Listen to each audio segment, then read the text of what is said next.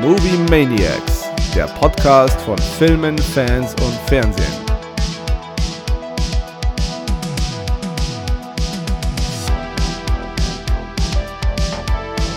Huhu. Mahlzeit. Es geht ab. Boah, alles, alles gut. Bei dir auch?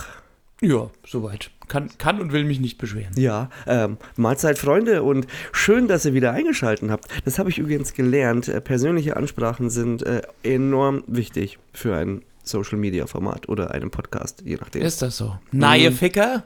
Oho, okay. Kero, das macht uns gleich explizit. Aber nicht so schlimm. Und was mir in letzter Zeit aufgefallen ist, ich habe mir auch ein paar Podcasts mal wieder reingezogen, Mhm. die weniger informativen Charakter haben, so wie unser äh, Format. Achso, unser Format hat informativen Charakter. Nach, nach einem guten Jahr hältst du uns immer noch für informativ. Das finde ich schön. Ja, eben die Illusion äh, immer aufrechterhalten.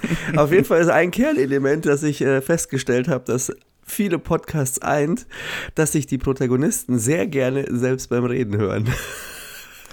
Ja, das tun wir beide doch auch, oder nicht? Aber so, mit, auch mit so einer Selbstgefälligkeit, ich muss das mir, glaube ich, mal anhören. Weil bei manchen, finde ich, wirkt es fast schon ein bisschen ekelhaft, muss ich leider zugeben. Aber ist das so? nur Ohne, ohne hier jetzt Namen zu nennen, nehme ich mal an. Nee, nur bei manchen. Ähm, bei vielen ist es okay. Also manche kriegen das ganz gut hin und manche kriegen das ein bisschen schlechter hin. Aber das ist wahrscheinlich der erdenklichst schlechteste Einstieg für die heutige Folge. Ja, jetzt müssen wir halt liefern, ne? Ja, so, erstmal hier der Verweis auf Social Media, den, den wir ja immer, immer machen. Also es gibt einen Instagram-Channel, dürft ihr, dürft ihr gerne liken. Wobei wir da ja nicht so aktiv sind.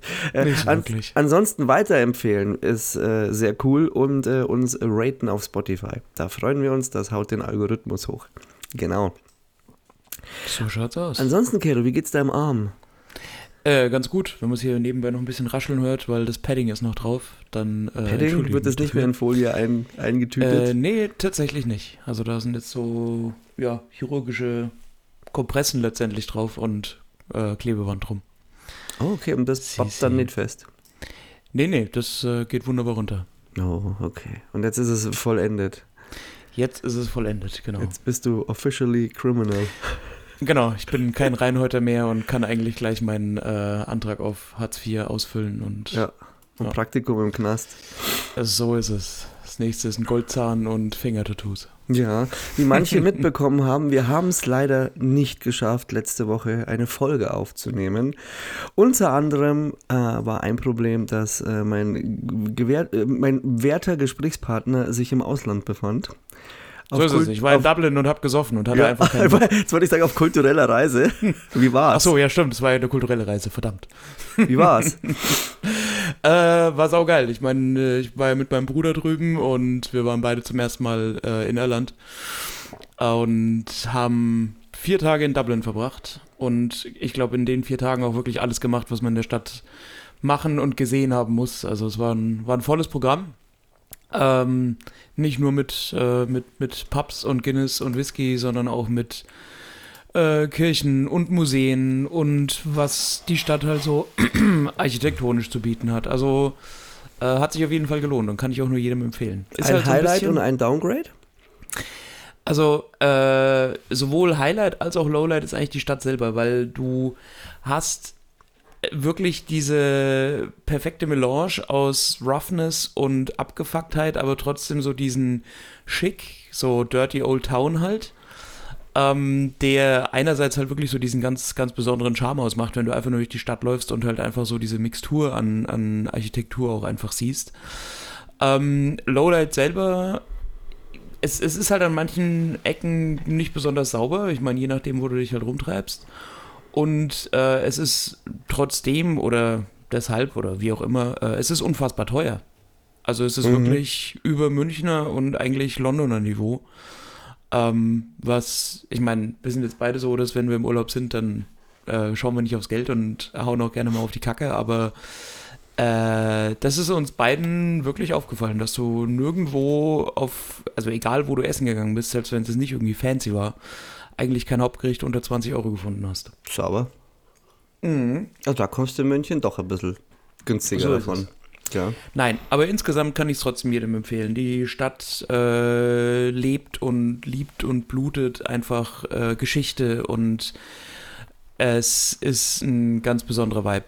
Zwar auch zur jetzigen Jahreszeit, ich meine, wir waren im Oktober, also nicht mehr zur äh, absoluten Peak oder, oder Ferienzeit. Mhm. Äh, es ist trotzdem immer noch sehr touristisch, also du hast wahnsinnig viele Deutsche, Spanier, Amerikaner da. Ähm, aber es ist nicht so unglaublich voll, wie das mit Sicherheit dann in den, in den Sommermonaten noch ist. Okay. Genau. Schön. Ja, steht bei mir auch noch auf der Liste. Also nächstes Jahr würde ich dann gern noch äh, London äh, und eventuell Dublin Ja.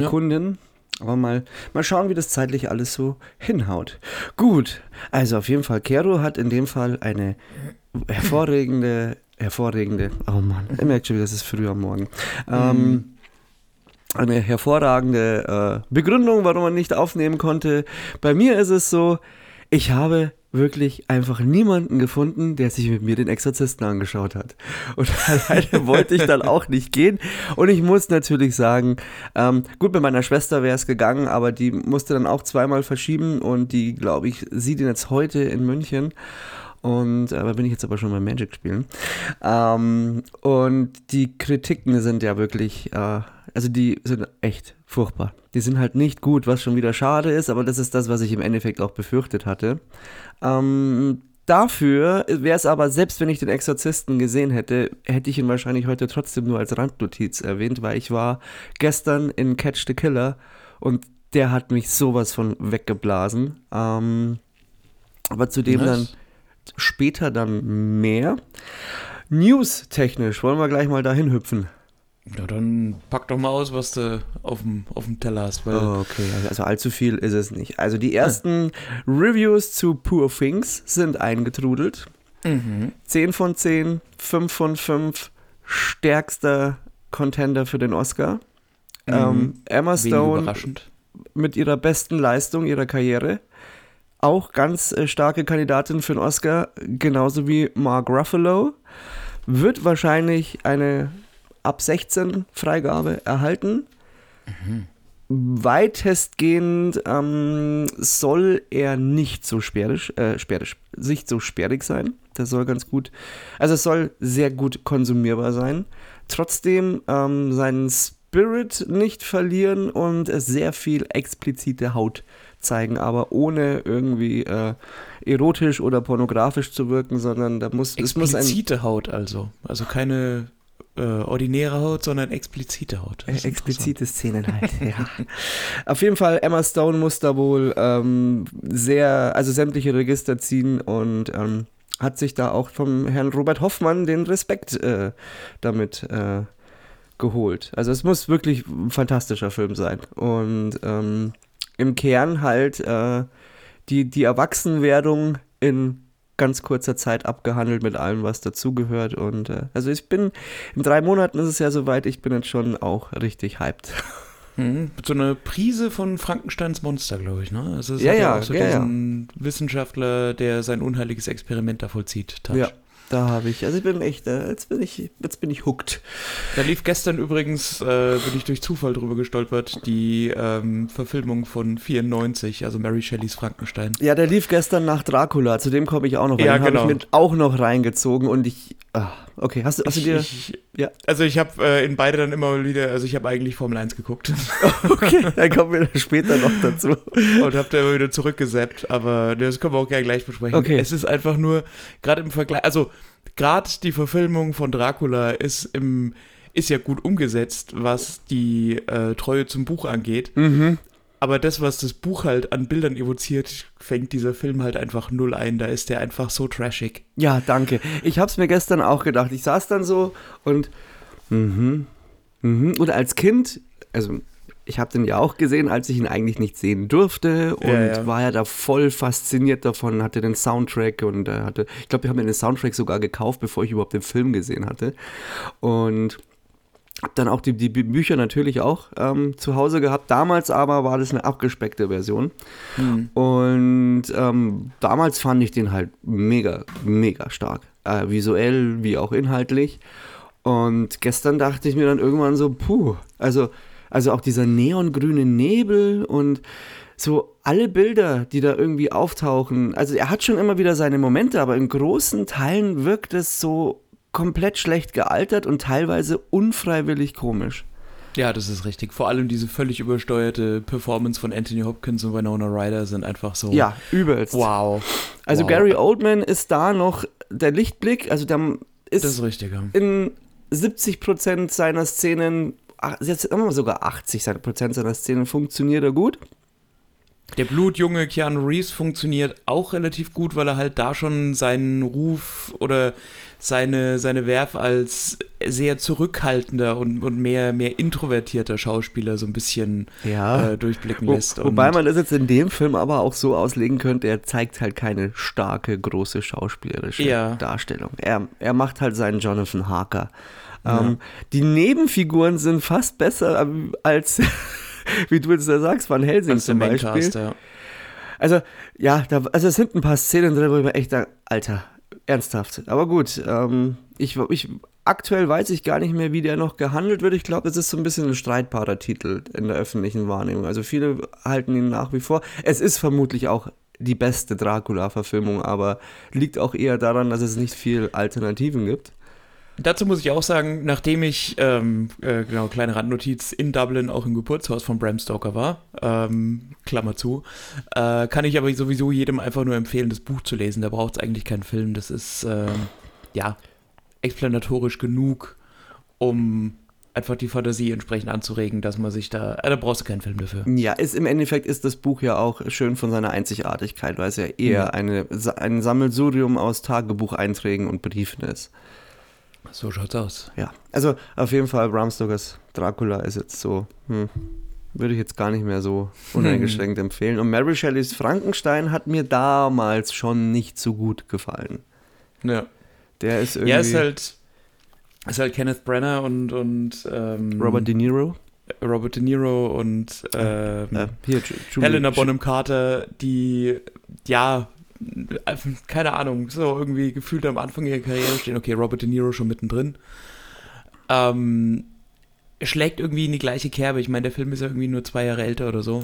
Stimmt, Helena deswegen Bonham Carter. konnte Man, Ah, man konnte aber- das gestern auch ja. nur vergleichen miteinander, weil das halt einfach direkt nacheinander lief und einfach in der Gesamtschau beides irgendwie ähnlich trashig anmutet. Ja, ich meine, das hatte ich jetzt fast durcheinander gebracht, dass man mit Julia Roberts ähm, eine Mary Shelley ver... Ähm, eine Ja, Mary... bitte. Ah, Ja, ja. da gibt es eine Spuck's aus. Verfilmung. Von Julia Roberts? Weiß ich nicht. Ja, Mary kenne Pretty Riley heißt der Ganze, ist aber auch so eine Frankenstein. Ach nee, Dr. Jekyll und Mr. Ah, ist das nicht auch was von Mary Shelley? Fix, jetzt hau ich es natürlich wieder wieder an. So viel zum informativen Charakter. Äh, genau, doch, das ist Dr. Jekyll und Mr. Hyde und sie, Mary Riley, ist im Endeffekt ähm, die Dienstmagd, genau. Den habe ich auch mal, weil das ist so lange her, der ist mit John Malkovich und Glenn Close, also durchaus äh, namhafte Schauspieler. Mhm. Und äh, Kyrian Hinz, der meine ich, äh, oder Heinz, der auch im Game of Thrones mitspielt. Ähm, aber ich weiß, glaube der war. Ich glaube, dass der im Verhältnis sogar ein bisschen besser war. Ich weiß es aber nicht. Aber Also ich glaube, der reiht sich da relativ gut ein. Ja, ist halt, haben sie halt in den 90ern mal die ganzen großen, die Granden der Literatur abgearbeitet und Bücher verfilmt. Ne? Genau. Ansonsten, für die, die es nicht mitbekommen haben, nächste Woche, also ab dem boah, 27., 28. Ähm, kommt in auserwählten Kinos äh, eine Zusammenfassung der ersten drei Pumuckl-Folgen. Ähm, ursprünglich dachte ich, ich muss bis nach München fahren, aber wie ich gestern erfahren habe, der, der liebe Max von den Amper-Kinos in Wolnzach bringt auch den Pumuckl. Und von daher werde ich mir das da ansehen und der Teaser hat gar nicht so schlecht ausgesehen. Hast du ihn auch gesehen?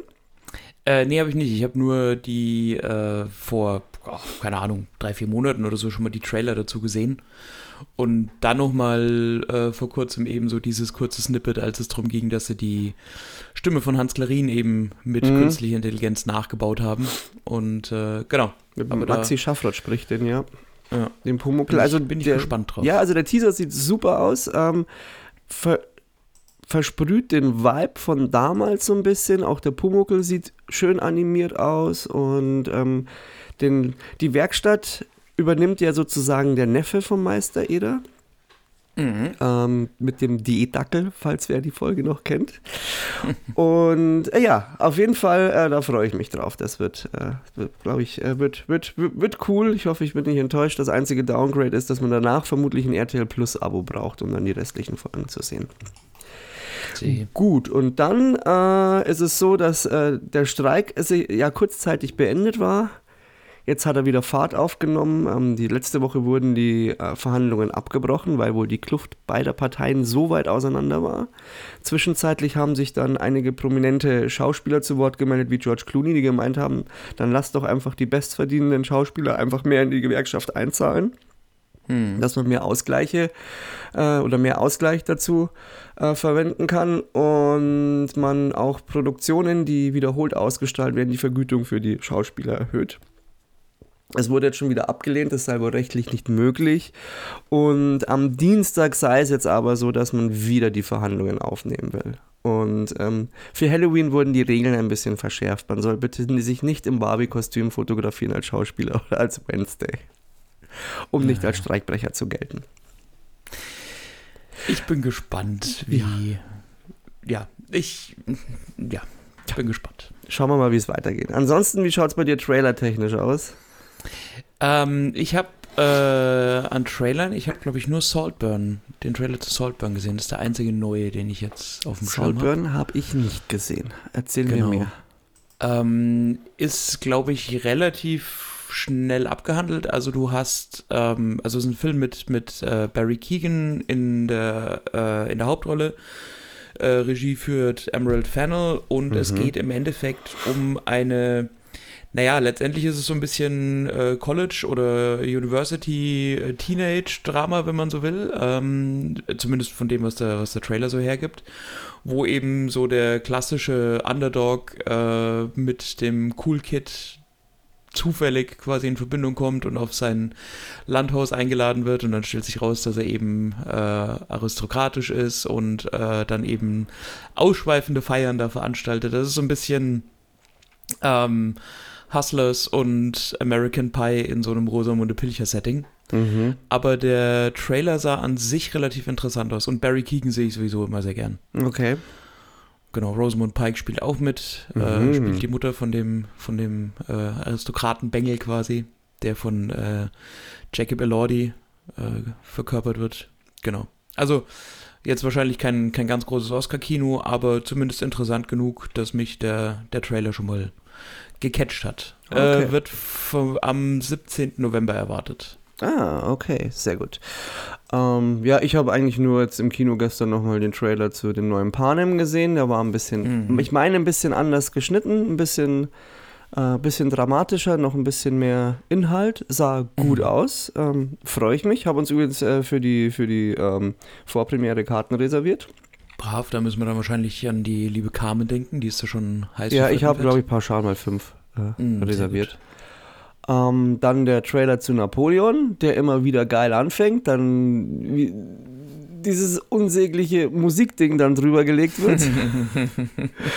ähm, bin ich auch auf jeden Fall gespannt. Ähm, genau, und es wird dann wahrscheinlich auch so der Fahrplan für die nächsten Wochen sein. So, so ähm, Napoleon, aus, ja. Killers of the Flower Moon, und ähm, Panem. Und wahrscheinlich ziehe ich mir den äh, Taylor Swift-Film rein. Oder das Konzert. Ach, der Schwede. Ja, ich habe äh, gestern kurz, ähm, kurz mal reinschauen dürfen, obwohl das überhaupt gar nicht meins ist, aber es ist von der Produktion und vom Soundgerüst schon extrem stark. Deswegen glaube ich, könnte ich mir das schon zwei Stunden lang reinziehen. Mhm. Mhm. Gehst du mit? Ich glaube nicht. Okay, es, es, ist, es ist okay. Gut. Also, also höchstens, höchstens, um mich quasi äh, schon mal meine, meine innere Immigration zu üben, um mich auf dreieinhalb Stunden Killers of the Flower Moon vorzubereiten. Ja, ähm, das, äh, genau. das ist so das Einzige, was ich so ein bisschen hm. Es ist schon heftig, wenn man sich das überlegt, wie sich in den letzten 10, 15 Jahren einfach die durchschnittliche Spielzeit der wirklich großen, also der, der, der absoluten Blockbuster, einfach so dermaßen nach oben verändert hat. Und jetzt nicht nur von äh, irgendwelchen unabhängigen Filmen, sondern auch von, von Teilen aus irgendeinem Franchise. Ich meine, auch Ja, Indiana klar. Jones war ja irgendwie zweieinhalb Stunden lang der letzte. Ja, oder Marvel. Genau, also es ist schon, schon bemerkenswert, dass Ja. wir immer wieder, und ich meine, wir sagen das ja hier auch nicht zum ersten Mal, dass es immer wieder positiv hervorgehoben werden kann und muss, äh, wenn ein Film mal weniger als 100 Minuten oder 120 Minuten dauert. Ich meine, natürlich könntest du auch argumentieren, du kriegst wenigstens was für dein Geld, aber es ist schon, es ist schon Unding geworden. Es ist so ab und an hat, war, war das okay, aber wenn es so dann der Durchschnitt ist, dann. Vor allem ist der Punkt ja auch, dass eine klare, konzise Handlung immer mehr verfängt als irgendwas, was sich dann über drei oder dreieinhalb Stunden dahin zieht. Also Ja. ich habe mehr Respekt vor jemandem, der der es schafft, eine überragende Handlung und Charakterentwicklung etc. in ein kompakteres Paket zu packen, um das eben zu vermitteln, äh, als jemand, der sich dafür irgendwie fünf Stunden Zeit nimmt. Es gibt natürlich Ausnahmen, wo das Ganze einfach notwendig ist, weil einfach so viel erzählt oder erklärt oder gezeigt werden muss. Aber insgesamt ist da der, der Trend zur Knappheit schon zu begrüßen. Ja. Das äh, wann, bei den Nun fand ich sehr angenehm. Das war ja das letzte Mal, dass es ein sehr kurzer Film war. Und Mhm. Catch the Killer gestern war auch, war okay, waren zwei Stunden, war aber, war okay, die Länge. Der hätte gern, der hätte gern gestern drei Stunden dauern dürfen. Möchtest du denn, äh, indem wir quasi hier in, in Richtung Watch Week einbiegen, gleich über Catch the Killer sprechen? Ähm, ja, können wir machen. Nicht wir, Ähm, du. Ich habe nicht gesehen. Ja, es, äh, ich muss, also als allererstes gleich voran, wenn der noch bei euch läuft. Also bei Max läuft er definitiv noch am Montagabend, also in Wolzach, dann unbedingt ins Kino gehen. Also wer die Möglichkeit hat, sich den Film anzusehen im Kino, bitte, bitte anschauen. Was ist es? Es ist im Endeffekt ein Thriller, Drama, ähm, Massenmörder-Thriller im Endeffekt. Ähm, es, Ein es geht. Massenmörder-Thriller. ja, Massenmörder, vielleicht. Serienkiller stimmt schon wieder nicht. Now you have my attention. Okay, pass auf. Also der, der Plot von dem Film ist, es ist, äh, es ist ähm, äh, Silvester in, in Baltimore und während ähm, der, die Raketen zünden und das Feuerwerk im vollen Gange ist, ist ein vereinzelter Schütze in einem Gebäude und erschießt 25 Menschen. Es sind genau 25 Schüsse, höchste Präzision, jeder Schuss ist ein Treffer. Und es gibt keine Gemeinsamkeit, warum er diese um Personen umgebracht hat. Und daraus entspinnt sich dann eine Jagd. In den Hauptrollen Also ist eigentlich schon mal so der Plot wie bei Jack Reacher. Nein, ganz anders. Okay. Also ähnlich, ich weiß, was du meinst, wenn man es so nimmt. Da, da ist eine Parallele, aber Jack Reacher ist bei weitem nicht so frustrierend und nicht so äh, düster. Ah ja. Und das macht den großen Unterschied. Ähm, in den Hauptrollen ist Ben Mendelssohn als ähm, FBI-Agent Lamarck und äh, Shailene Woodley, die spielt die Eleanor Falco. Könnte man kennen aus äh, Die Bestimmung, die Schauspielerin. Und äh, den Rest des Casts gehe ich jetzt mal nicht ein. Und, Ja, Charlene Woodley muss man vor allem kennen. Und wenn man das nicht tut, dann muss man den Film nach. Äh, äh, ja, das Schicksal ist ein nachholen. mieser Verräter. Genau jenes nämlich. Genau. Was sowohl als Buch als auch als Film Ja. äh, tatsächlich sehr, sehr gut ist. Und ja, also der Film, was macht er so besonders? Also auf die Handlung würde ich jetzt gar, will ich gar nicht mehr eingehen. Ähm, er hat mich jetzt erinnert so ein bisschen an Sieben, zum Teil auch an das Schweigen der Lämmer. Würde auch fast so weit gehen, dass der Film komplett aus der Zeit gefallen wirkt. Das ist eher so alte, alte Cop-Thriller-Schule 70er, 80er, 90er. Er hat eine sehr angenehme Erzählweise. Also auch, man muss sagen, es gibt schon zwei, drei Szenen in dem Film, in denen es halt zu Gewaltspitzen kommt. Die sind auch heftig, aber die sind nicht so inszeniert, dass sie sich irgendwie an sich selbst aufgeilen. Es ist sehr zurückhaltend, aber auch ultra realistisch. Und auf der anderen Seite darfst du in dem Moment gar nicht so viel drüber nachdenken, weil der Film doch eine gewisse in gewissem Maße aufzeigt, wie fragil die Gesellschaft ist.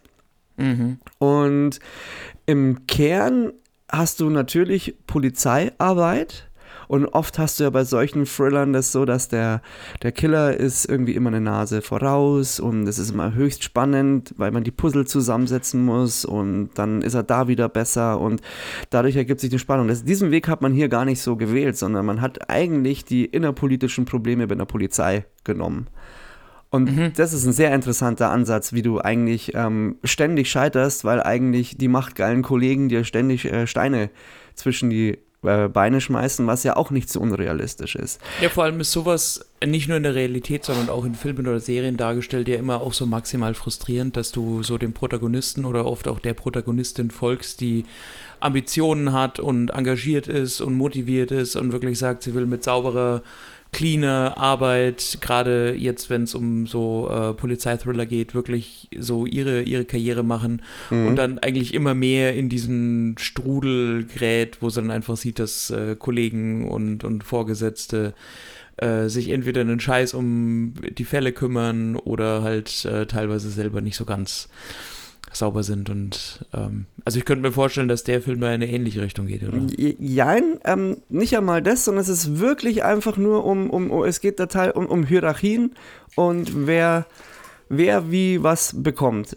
Ein, einfach mal Polizeiarbeit, äh, innere Perspektive und wie es da so ablaufen kann. Das ist ein bisschen anderer Ansatz einfach mit dazu gewählt, was ich sehr geil fand. Dann, der Film macht sehr viele aktuelle Themen auf Teilweise baut er sie, also auch soziale Kritikpunkte, teilweise baut er sie unterschwellig ein, teilweise auch sehr, sehr, sehr offensichtlich. Und man merkt, hey, ich check gerade genau, was du mir damit sagen willst, aber das ist geil, weil es wirklich funktioniert. Und die Kameraarbeit teilweise dokumentarisch ist und so Szenen, also auch in diesen Gewaltszenen, da kommt keine Musik vor. Das ist teilweise so, du, du denkst dir, du stehst daneben, du erlebst das gerade. Und das macht ihn auch in den Momenten so total schwierig und auch frustrierend. Und ähm, er ist, das ist jetzt ein bisschen auch ein großer Name, aber in, in Teilen ähnlich wie bei Sicario, von dem, was ich da empfunden habe. Mhm. So aussichtslos, so düster alles. Und ähm, er ist leider.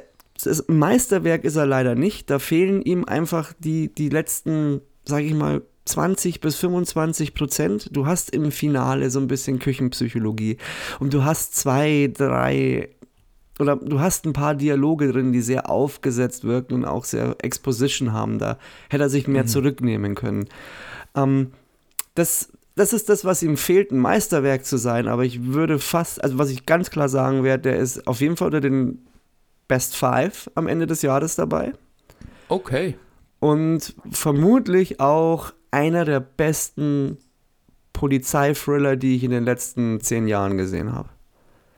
Das ist okay. Neben, neben, also Sicario oder so jetzt da mal aus, ausge, ausgenommen, aber es ist wirklich, es war etwas, was man schon so lange nicht mehr hatte. Und ähm, Woodley und Mendelssohn harmonieren super. Ähm, hat auch ein sehr gutes Minenspiel teilweise. Es gibt zwei, drei Szenen, da wird kein Wort gesprochen. Du siehst einfach nur ihr Gesicht und das, was sie tut. Und ähm, leidest oder fühlst eben mit ihr. Dazu dieses, dieses düstere Setting, das du die ganze Zeit hast, dann auch dieses Erzähltempo, das ist nicht, das ist nicht schnell, das hat keinen Bombast, das ist weit weg von dieser ganzen Action, die wir zurzeit haben. Da gibt es auch keinen großen Shootout am Ende, wie du mhm. ihn normalerweise in so Produktionen hast, sondern es ist wirklich ein ganz ruhiger Erzählstil und ja, aber dadurch auch super spannend. Es ist, also ich kann da nur eine Lanze brechen. Wer, wer die Möglichkeit hat, der sollte sich den unbedingt auch im Kino ansehen. Und ich fand, was ich auch so geil fand, der hat so geile Farben gehabt, diese Nachtszenen. Und mhm. ähm, vor allem, wenn die Polizeisirenen kommen und die Polizeilichter, da hat der teilweise so, so krasse Bilder eingefangen von Baltimore und dieser ganzen also mega geil. Also du merkst, ich bin sehr im Schwärmen, was diesen Film ich, angeht. Ich wollte gerade sagen, ja, ich, ich sehe schon, du hattest eine, eine sehr, sehr positive Kinoerfahrung. Ich war sogar also, kurz am überlegen, ob ich nicht Montag sogar nochmal anschaue. Okay, ja, Montag könnte ich sogar mitkommen. Ne? Ja, dann halten wir uns das mal noch spontan äh, fest, Na, weil wirklich geil war. Wirklich geil. Boah, das Nachdem ich jetzt eh vier Tage keinen Sport gesagt. machen kann, ist mein Montagabend auch frei, von daher. Ah, Lex? Geht doch. Ja, du sollst ja nicht schwitzen. Und ich äh, schwitze egal, was ich trainiere, wie ein. Ah, okay. Weißt schon. Wie, äh, wie, wie wird das ja, so. wie ein Schwein. Man muss, man muss das Kind auch mal beim Namen nennen. Äh, wie äh, mir rinnt die Suppe, wie ein heißer, strammer Strahl in die Kim. Ja, Äh, und egal. noch äh, positiv zu erwähnen, geile Musik auch noch. Also der Score von Carter Bur- Burwell auch geil. Nie aufdringlich, immer, immer sehr dezent im Hintergrund, aber du registrierst den Score die ganze Zeit. Und da gibt es auch eine Szene, da, da siehst du nur, wie in Zeitlupe jemand geht und diese, diese Schritte dann zum Rhythmus von der Musik werden. Das ist auch eine unfassbar geile Szene. Also nochmal unbedingt ansehen. Aber jetzt ist gut. Okay, ja, sehr schön. Dann, dann freue ich mich jetzt noch mehr drauf. Ja, das Geile ist aber auch, wenn du, wenn du jetzt so das Plakat gesehen hast und auch den Titel so äh, Catch the Killer, dann denkst du so, äh, irgendeine generische Scheiße. Was, was, was soll das? Im, Im Englischen heißt er übrigens Catch a Killer. Keine Ahnung, warum sie bei uns äh, Catch the Killer draus gemacht haben. Ähm, und der Film ist halt in vielen Sneak Peeks gekommen und war da auch ein äh, sehr großer Überraschungshit. Da waren alle Ja. sehr begeistert. Sehr Gut. Dann, Ja, bitte. äh, ja, was hast du noch? Äh, oder beziehungsweise Achso, stimmt. Das, das, das, Also- war, war, das schon, war das schon deine Watch Week? Nee, nee, also ich soll allgemein mit meiner Watch Week los. Okay, dann habe ich mir, ähm, wie gesagt, Bram Stoker habe ich mir reingezogen. Und irgendwie war da ein Cop-Killer, ähm, äh, Cop-Killer, scheiße, Cop-Thriller-Woche am Montag im großen ZDF-Montagskino kam Black and Blue. Hast du davon mal was gehört? Äh, nee, doesn't ring a bell. Doesn't Ring a Bell. Das ist ein Film von 2019. Ähm, ist von äh, Dean Taylor und in den Hauptrollen sind äh, Naomi Harris. Die könnte man kennen als die neue Mrs. Moneypenny. Und So die Calypso im, glaube vierten Fluch der Karibik. Jawohl. Ebenso spielen mit äh, Frank Grillo und Therese äh, Gibson. Ja, ist im Endeffekt äh, Terry Gibson, also, warte mal, Terry Gibson ist. Äh, Therese Gibson aus Fast and the Furious. Äh, Roman, genau, ja. Ja, genau, Roman. Und ist im Endeffekt, äh, geht es auch um, um, um eine Polizistin, ähm, die Alicia. Und die hat äh, quasi in einer neuen Stelle, also in einem Polizeirevier ähm, angefangen und hat da ihre ersten Wochen und wird dann äh, einem neuen Kollegen zugeteilt, weil ihr eigentlicher Partner am, am Abend oder ein Wochenende mit seiner Frau verbringt und da kann er dann keine Schicht machen und dann sagt sie, okay, pass auf, ich springe für dich ein, ich, äh, ich mache die Schicht für dich. Und äh, essentiell in diesem Film ist es, ähm, dass sie eine der wenigen ist, die eine Bodycam trägt. Und dann mit den Kollegen äh, an dem Abend oder an dem Tag, mit dem sie die Schicht fährt, ähm, quasi unterwegs ist. Und er meint dann so zwischendrin, ja, er muss jetzt mal in so ein Lagerhaus, sie müssen da jemanden befragen. Und sie hört dann Schüsse, kommt dann in das Lagergebäude und sieht dann, wie dort andere Polizisten sind und vermutlich äh, mit Dealern krumme Geschäfte machen und diese dann anschließend erschießen. Man sieht dann, dass sie da ist und sie hat die Bodycam und im Endeffekt geht es halt darum, dass die korrupten Bullen wollen dann ähm, an diese Bodycam kommen und sie muss sich dann in diesem Art Ghetto, in dem sie ist, äh, verstecken. Das ist so Mhm. die grobe Handlung.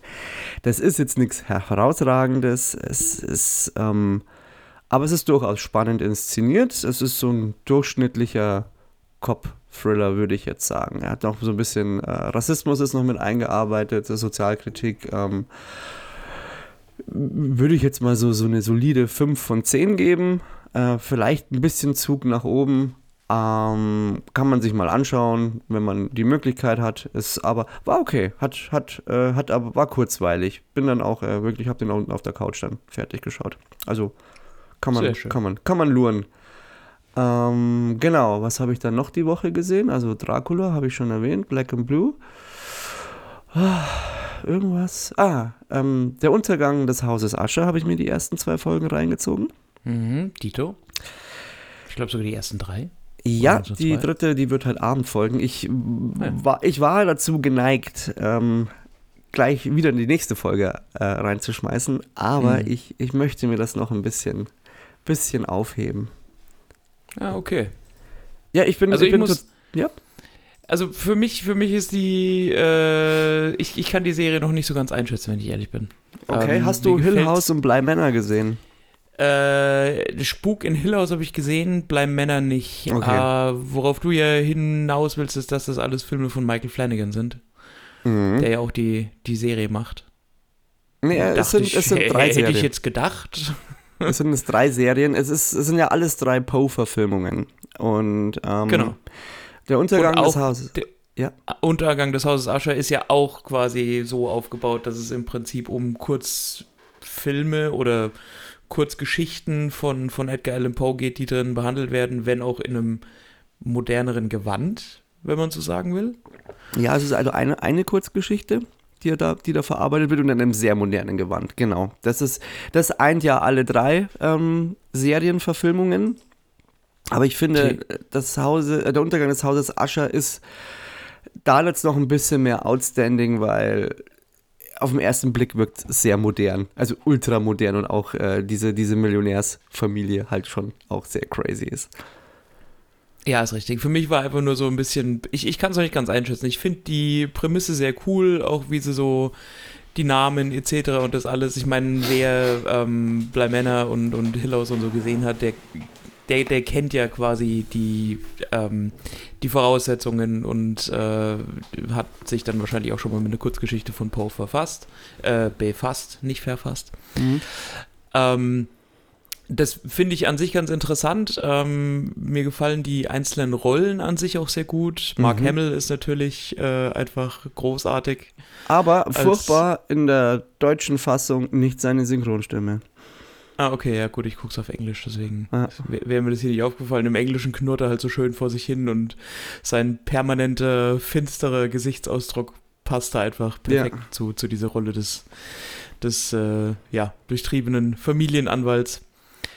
Ähm, für mich ist es so ein bisschen Modern Family mit äh, Knives Out gemischt und ich bin noch nicht so hundertprozentig überzeugt. Auch von den, es ist ja so als, als, als Horrorserie so ein bisschen angelegt oder angekündigt. Das heißt, du hast so deine obligatorischen Jumpscares und äh, so deine, deine Gore-Szenen.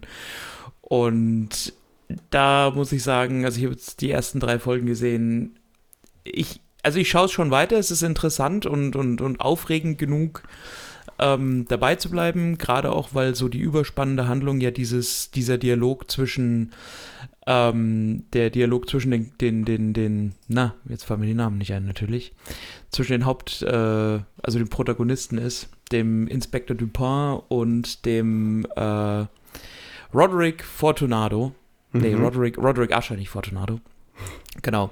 Der ja im Prinzip so die Geschichte hinter den, äh, kann man das schon spoilern? Ja, hinter Nein. den Toten der, nein? Na gut. Ach so, doch, doch, ja, das, Eigentlich das schon. kann man spoilern. Also das ist ja. ja sogar im Trailer, genau. Also Ja, das ist ja. halt, genau, es kommt halt zu Todesfällen innerhalb der Familie und die werden halt in diesem Gespräch quasi retrospektiv aufgearbeitet und dazu werden dann die jeweiligen, die jeweiligen Folgen eben gezeigt. Und lange Rede, kurzer Sinn, also aus meiner Sicht hat die Serie viel Gutes und erzeugt auch so eine, so eine angenehmes, äh, so, ein- so eine angenehme Atmosphäre Mhm. ist aber noch nicht so wirklich bahnbrechend in meinen Augen. Also, Ja, das äh, sehe ich ganz anders. Das ja. ist interessant. Ähm, also zum einen ist es natürlich so, dass ich mich äh, im ersten Moment, auch als ich die Trailer gesehen hatte, eher enttäuscht war, weil ich mir gedacht habe, okay, jetzt kriege ich ja fast schon eher so, so ein Mafia-Ding. Und ich weiß nicht, ob dieses Hochglanz funktioniert, wie, sie, wie er die Serie aufzieht, äh, Flanagan. Aber es war dann irgendwie nach den ersten fünf Minuten war ich dann drin. Und dann hast du eigentlich so sämtliche Zutaten, die du in den bisherigen Serien hattest, oder in den beiden Vor Vorgängern drin hattest, auch hier vereint. Zum einen der Score von den Newton Brothers. Ähm, dieses Damoklesschwert, das schwingt, dieses unheilvolle, dieser, dieser dezente, zurückhaltende Grusel und einfach verdammt gute Charaktere. Es ist zwar jetzt nicht zu 100% in, in, in allen Teilen auserzählt, aber so im Kern sind alle Charaktere, finde ich, interessant und auch gut erzählt. Und ähm, es interessiert mich, was da passiert. Und dann hast du natürlich das, was du in den alten, an den anderen Sendungen auch hattest, diese viele Sachen geschehen im Hintergrund. Das ist zwar bei, bei, bei, bei ähm, ähm, Untergang des Hauses Ascher nicht ganz so äh, subtil wie zum Beispiel in Hill House. Da sind ja, weiß ich nicht, irgendwie 300 Geister, die immer mal wieder im Hintergrund irgendwie auftauchen.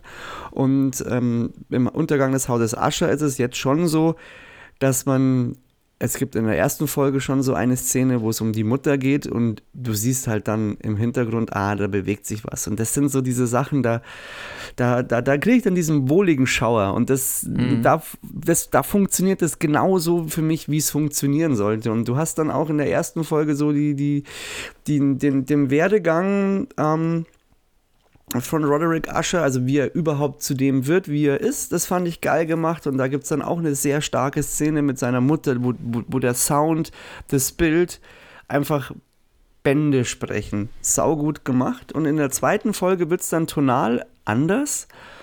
Und der, der Cliffhanger von der zweiten Folge, den hatte ich dann erst, also kurz davor habe ich ihn dann erwartet, aber ich hatte ihn lange Zeit nicht so erwartet und war dann auch äh, in war dann überrascht, mit welcher Konsequenz man das Ganze auch ähm, dann durchzieht. Und ähm, ja, und heute Abend bin ich dann schon ziemlich heiß auf Folge 3. Sie, ja. darf es auch sein.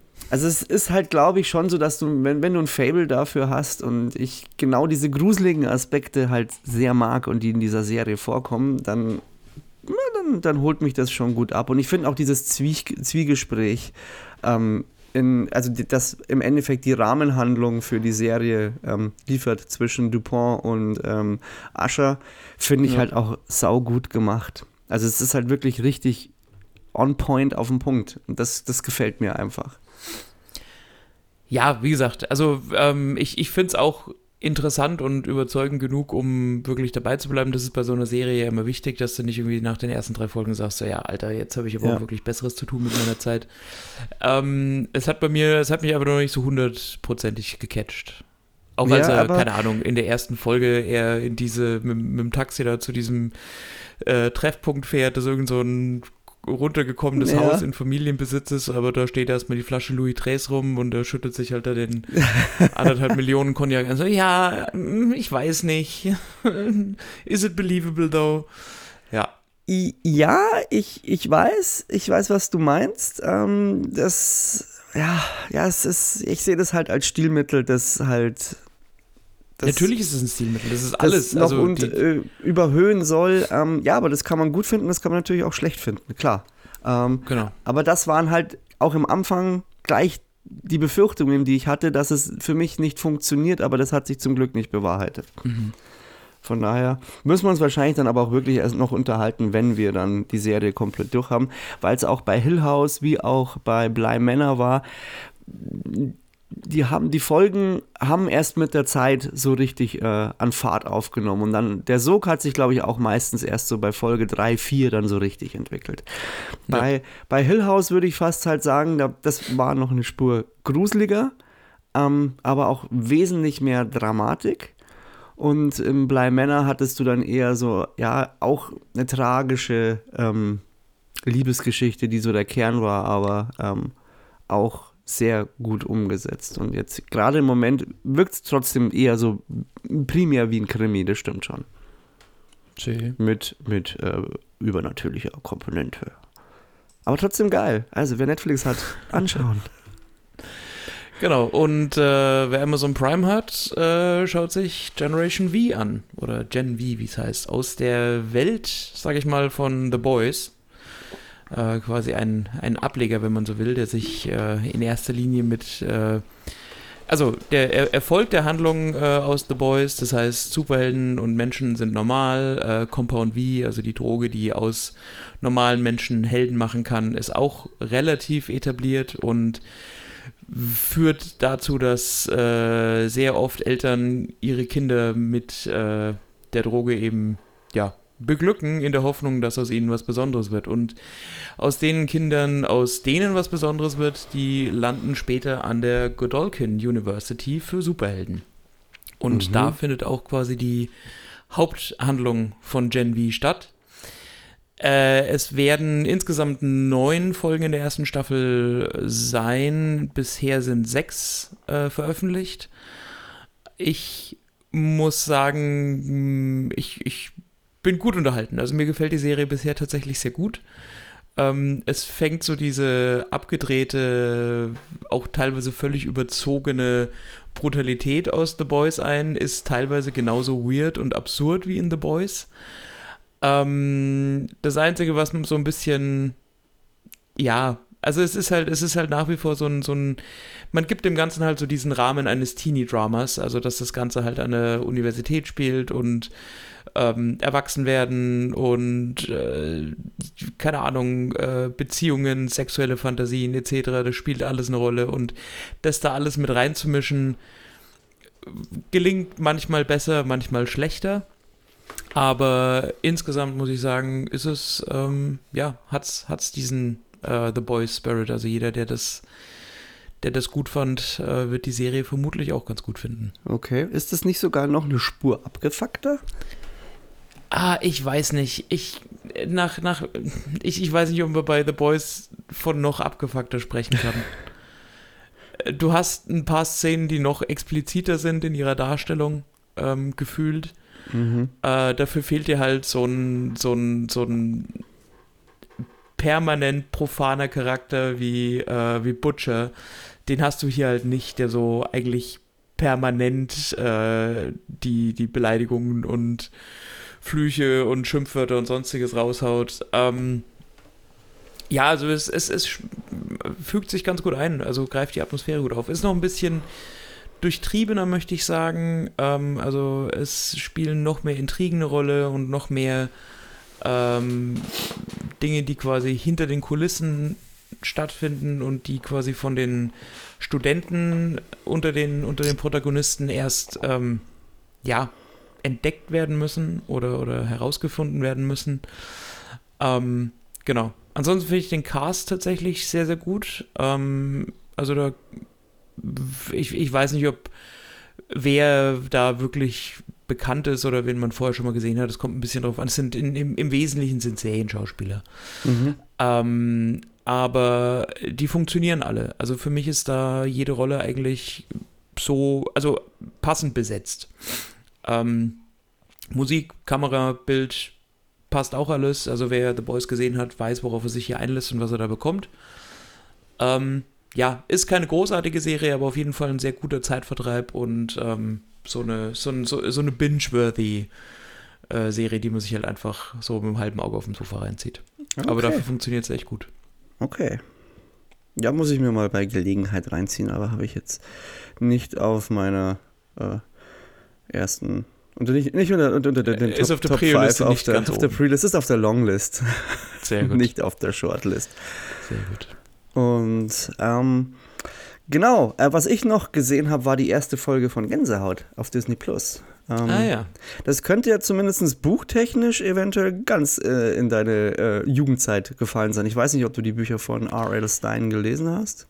Äh, ja, habe ich, aber da ist die, also als Kind habe ich die verschlungen, aber das, mhm. ich, ich könnte mich, glaube ich, an kein einziges mehr erinnern. Mhm. Ja, sogar ich ja. habe äh, ein, zwei gelesen. Ähm, ja, interessant. Also, ähm, ich hatte ja letzte Woche oder in der letzten Folge noch besprochen, dass ich mir äh, das, das, äh, das Geisterschloss reingezogen habe oder, das, oder die Geistervilla. Mhm. Und die schon ganz ganz nett fand, aber das war natürlich jetzt eher so, so der, der, der Familiengrusel, also nicht wirklich schlimm, sondern in großen Teilen eigentlich äh, eher unterhaltsam. Und ähm, Gänsehaut schlägt etwas düstere Töne an, äh, etwas härter, aber natürlich, aber Gott sei Dank jetzt nicht zu explizit in seiner Bildauswahl. Und von daher, ja, ist, was mich so ein bisschen aufregt, du, du hast gerade aktuell so die, die, die, diese Stereotypen der, der von, von den Jugendlichen. So diese, ich kenne mich da jetzt auch nicht mehr so ganz so gut aus, aber so diese typischen Sad Boys und ähm, ähm, es ist, ähm, also du, du, merkst auch, hier ist viel der Diversität eingebaut, was mhm. okay ist, ähm, was ich gut finde. Es ist nur nicht zwingend super gut umgesetzt. Also ich habe eher ein Problem allgemein mit den Protagonisten, dass sie so ein bisschen klischeehaft wirken. Also auch so, so dann der typische Skateboard fahrende Jugendliche, der eher ein bisschen dämlich ist. Und ähm, ich hoffe, dass sich das im Laufe der Zeit ein bisschen ändert in der Folge oder dass man oder der Serie, dass man sich auch einfach dran gewöhnt. Aber so in der ersten Folge fand ich das jetzt alles ein bisschen zu sehr ähm, aufgesetzt. Das war jetzt äh, im Gegensatz zu ähm, äh, wie, ah, wie heißt jetzt nochmal, der schwarze Schmetterling in Shelter. Ach so. Da haben sie Mhm. das besser gelöst gehabt. Da haben mir, da haben mir einfach die, die Figuren, die Figurenzeichnungen von Anfang an besser gefallen. Aber gut, ich habe jetzt erst nur eine Folge gesehen. Die war aber eigentlich ganz cool, die so ein Bindeglied zwischen, finde ich, Jugendlichen und Erwachsenen ist. Das kann man sich so anschauen. Und es hat so ein bisschen Wohlf Wohlfühl-Gruselfaktor mit Zug nach oben. Okay. Jetzt, jetzt verstehe ich auch, warum du, genau, ja. Also, weil für mich hätte die Serie so, ich hätte es eigentlich für eine Kinderserie gehalten.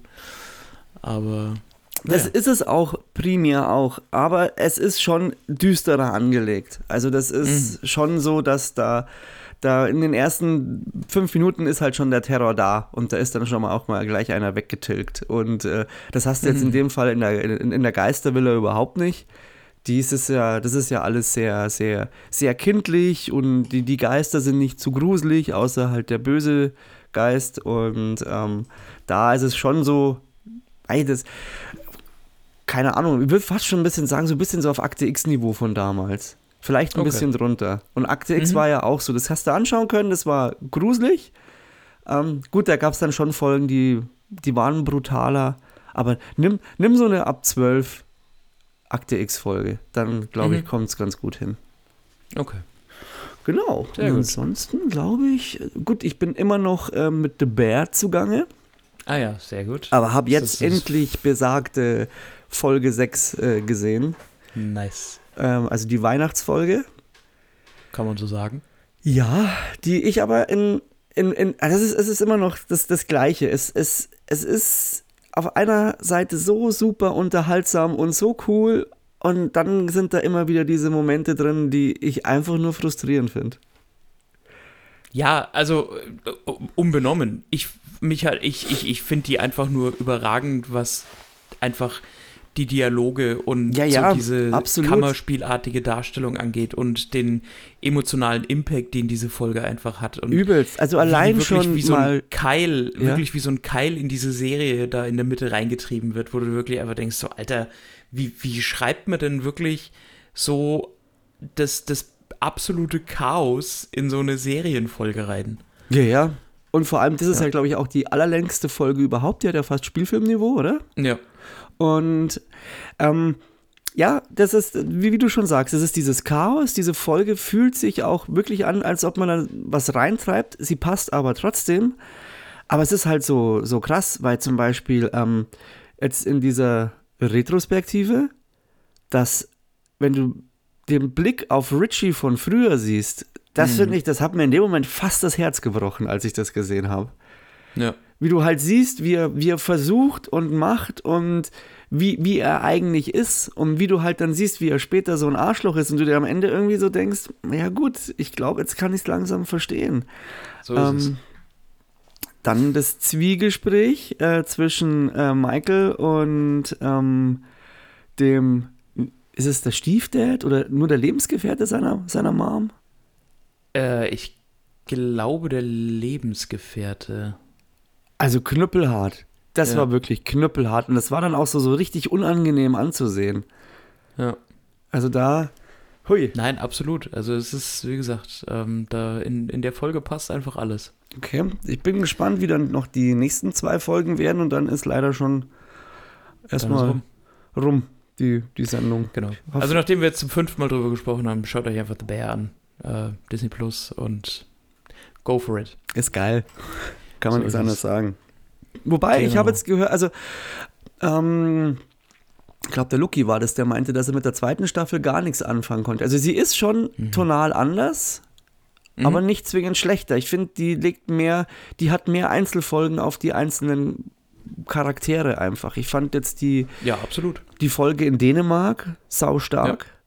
Honeydew mit Marcus, ja. Ja, saugut. Ähm, dann die, das eine, was noch nicht ganz aufgelöst ist, ähm, Kami schickt ja seine beiden, äh, ich weiß jetzt nicht, wie die, wie seine beiden äh, Zuköche, nenne ich es jetzt einfach mal, äh, auf Mhm. diese Kochschule. Ja. Und ich mit dem einen ist ja noch nicht so ganz klar, was jetzt da äh, Phase ist. Ich hoffe, dass das noch, äh, also es muss ja fast Ja, aufgelöst ja, werden. das, das, das, ja, ja, das wird schon noch aufgelöst. Und da aber auch so, auch äh, sehr, sehr, sehr eindringliche Szenen. Dann auch so in dieser Karaoke-Bar. Aber unfassbar, weil man irgendwie, es, es passt halt einfach alles. Das ist äh, stark. Das ist einfach Ja. stark.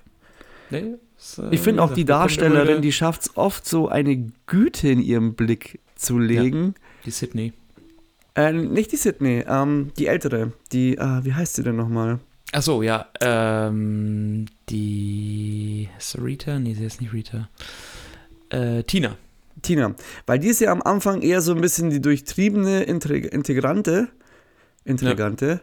Und hinten raus findet man die einfach nur noch cool irgendwie. Und die schafft es halt einfach nur mit ihrem Blick oft auch einfach Sachen zu, zu zeigen. Ja, Das Show ist super. Das, das ist so. Ja, Oliver Platz als Uncle Jimmy ist halt auch irgendwie geil. Ja, ja. Super. Absolut gut. Ja. Ja, es Nee. passt alles. Auch, auch Claire, die, wie sie die Rolle geschrieben haben und wie sie die einsetzen, ähm, die, die ganze Genese, es, äh, es funktioniert einfach. Ja. Ich muss dann nur noch mal schauen oder be besser gesagt mal die ganzen Gastauftritte auch googeln. Also vor allem auch in dieser Weihnachtsfolge. Ein paar sind mir bekannt vorgekommen, aber ich weiß immer noch nicht woher. Ja, du hast äh, Jamie Lee Curtis und äh, Bob Odenkirk, später hast du Olivia Coleman, in der ersten hattest du Will Poulter. Mhm. Also es ist schon krass, wen sie, wen sie, wen sie alles, äh, also wer einfach Bock hatte auf die Serie. Ja, ja. Genau, also bei Will Poulter im äh, Speziellen war es wirklich so, dass er die erste Staffel gesehen hat und gesagt hat, "Das ist so geil, ich will dann, ich, ich, ich will da eine Rolle. Geil. Ja. Ich ähm, fand auch, äh, ich finde die Tattoos eigentlich so geil. Von den beiden, dieser, dieser, dieser Fleckerlteppich auf den Armen. Ja.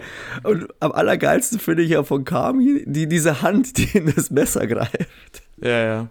Ja, das ist schon, das ist schon, es hat alles seine, also da ist nichts zufällig und es hat alles so seine ganz eigene Ästhetik und viel davon passt, egal ob es jetzt Zufall ist oder nicht, äh, einfach gut zusammen. Ja, absolut. Ah, wer ist denn Schon- der Typ, der mit der Brille? Der kam mir auch so bekannt vor. Ich weiß jetzt nicht. Der Typ mit der Brille? Ja, der, der Dünne, der öfters mal, der dann das Tischgebet sprechen soll. Ja, Bob Odenkirk. Der Nee, nee, Better das ist Call Saul. Nein, nein, nein. Der Bob Odenkirk ist ja der, Der der, Vater. Der, der, der. Lebenspartner. Ja, Mit dem, der dann mit Mike dieses Zwiegespräch hat. ja. Ähm, das ist derjenige, der dann auch kommt und ähm, Claire heißt sie, gell? Claire Ja. umarmt und sie einfach nur drückt. Brille, so, Hm. so, so, ein- so, ein komisches Oberteil. Ähm, fuck, wie heißt denn der nochmal? Der kam mir so bekannt vor. Bob Odenkirk kenne ich ja natürlich. Und Ja. den anderen halt vom Sehen. ja. Den anderen scheinbar nicht. Ja, fair enough. nee, keine Ahnung, weiß ich jetzt gerade nicht. Also können wir jetzt nachschauen, aber weiß ich, ob es das. Ja, das interessiert das wahrscheinlich die. Leute auch nicht so, dass ich. Äh, Vermutlich nicht. ähm, muss ich einfach nochmal nachschauen, dann sage ich es dir. Der kam mir auf jeden Fall sau bekannt vor. Wahrscheinlich ist er auch irgendwie Koch oder so. wie viel, wie viel, wie viel Starköche haben sie denn da eigentlich versteckt? Also ich war, also wissentlich äh, nur äh, Matty Matheson, der den, Okay. ähm, der den, der den Fact spielt. Ja. Genau. Und ansonsten ähm, kann es schon sein, dass da noch mehr dabei sind, aber ähm, das weiß ich jetzt nicht. Also ich, ich kenne nur ihn als äh, dezidierten Koch. Okay. Gut. So. Ansonsten haben wir, haben wir noch was? Nö. Nö. Dann wären wir heute mit der heutigen Folge, wir schaffen es wahrscheinlich auch heute, knapp unter der Stunde zu sein. Schau mal einer an. Und jetzt hoffe ich mal, dass wir nicht mehr unterwegs sind in nächster Zeit, dass wir auch wieder regelmäßigen Content liefern können. Ach, easy. Funktioniert doch. Siehst, die Leute wollen, die Leute wollen, wollen Nahbarkeit und Authentizität. Und wenn wir einfach sagen, nö, heute gibt es eine halbe Stunde und wir reden über, pff, was weiß ich, äh, Fabeln und äh, das Periodensystem, dann müssen sie auch damit leben. Okay. Gut. Wichtig ist ja, dass wir uns gerne reden hören, weißt Mhm. schon? Das äh, ist ja nicht so ausschlaggebend, ob uns die Leute gerne reden hören. Ja, stimmt auch wieder. Das Was steht bei dir jetzt eigentlich noch an? Inwiefern? Na, dass du eine halbe Stunde früher aufnehmen wolltest. Achso, ähm, wir müssen tatsächlich, also ich bin jetzt gleich noch bei meinen Eltern und dann muss ich noch äh, ein paar Sachen für die Arbeit vorbereiten. Oh, Genau. Sunday am Work, was ist da los? Ja. Ne, Immer, ist, äh, immer, immer busy. always hustling, 24-7. Ja, gut. Ja, ich werde jetzt eine Runde Commander spielen gehen. Das ist auch Also erst um zwei. Idee. Aber Mhm. das passt dann auch. Dann kann ich jetzt noch die Folge hochladen. Und Sehr dann schön. werden wir morgen eventuell wegen Catch the Killer uns äh, schreiben. So machen wir das. Alles klar. Dann wünsche ich dir noch einen geruhsamen Sonntag und in genau 3, 2, 1 haben wir die Stunde geknackt. Alles klar. Danke fürs Zuhören, Leute. Wir wünschen euch eine geile Woche Ja. und äh, Danke. hören uns voraussichtlich am nächsten Sonntag wieder. Alles klar. Macht es gut, Leute. Ciao. Ciao.